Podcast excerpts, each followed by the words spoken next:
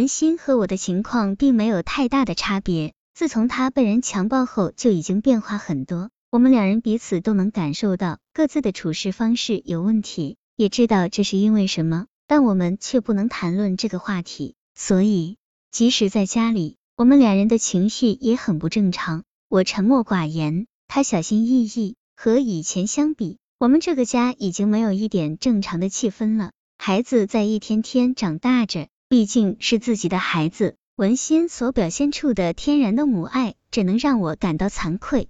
我不喜欢见到这个孩子。随着时间的增长，我对他的厌恶反而越来越重。当然，我的这种情绪不能让文心知道，否则他会很伤心，会感到再一次被我所抛弃。经历过一次打击，他已经够不幸了。如果我也不原谅他、体谅他，那么谁在来安慰他呢？道理我是懂的。可情感上对这个孩子，我却感到心情复杂。文心给他起名叫点点，他让他跟了自己的姓，我能感到他的良苦用心，也为他做出这样的苦涩的选择而感到宽慰。他还是那么温柔、善解人意，只是所有的一切都蒙上了一层令人难以释怀的伤感。转眼孩子已经三岁了，要上幼儿园了。文心厂里的幼儿园条件很是简陋。他提出让点点就上我们学校的幼儿园，学校幼儿园就在我们住的家属区内。文心曾带点点去看过那里，这是省一级幼儿园，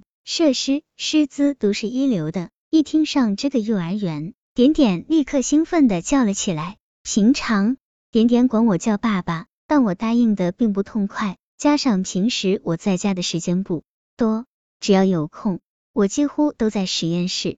点点似乎也感到了我是一个不那么爱他的人，他害怕我。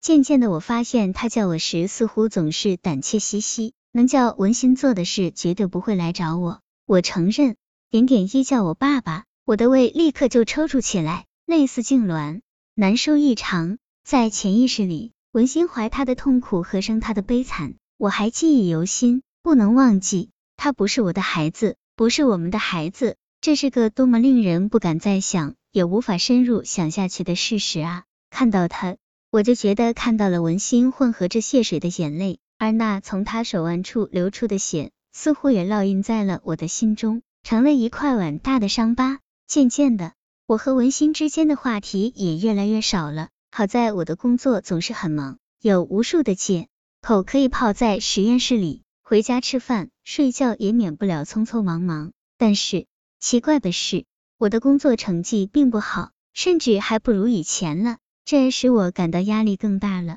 这年十月的一天，文心起床迟了，他叫住我，想让我去送点点上学。点点站在文心的身后，小手抓着文心的衣服，扬起脸期盼的看着我的表情，几乎想都没想，我就皱起了眉头。那一刹那，我看见点点慌乱的低下了头，泪水含在了眼眶里。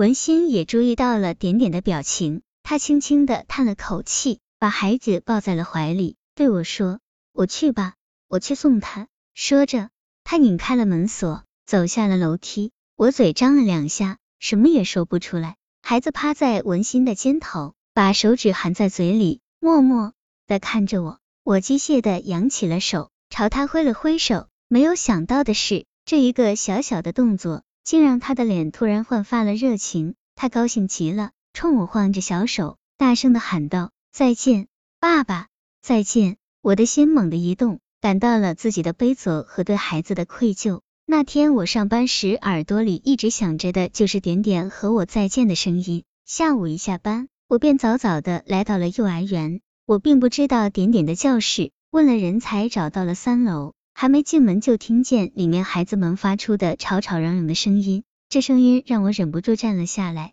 我仔细反思，我已经多久没有这样听过孩子的声音了？自从有了点点，原本在心里并不反感的孩子的叫声，就变得让人有点难以接受了。而且，因为点点，我还讨厌起了所有的孩子，至少没有了对孩子应有的耐心。我趴在窗户上向里张望。见点点正蹲在教室的一角，认真的摆着积木。老师见我面生，走出来问我是谁的家长。这时，点点听见了我的声音，他转过了头，似乎不敢相信似的看着我。老师叫他的名字，他又高兴又扭捏的走了过来，好像很不好意思。这时，好几个孩子围了上来，抓着我叫点点的爸爸，点点的爸爸。老师温和的说：“你好像很忙啊，很少见你来送孩子、接孩子的。”我点点头，不知道说些什么。点点悄悄的把手伸进了我的手里，一股异样的感觉猛地出现在了我的身体里。回家的路上，我一言不发，点点似乎也能感到我的心情，他什么也没有说。路程很短，可我却感到走得十分的漫长。回到家。我几乎精疲力竭的，顿时就靠在了沙发上。那晚文心回来时，表情是那么的惊喜。他一把抱住点点，紧紧的搂在了怀里。他问点点：“是爸爸接你回来的？”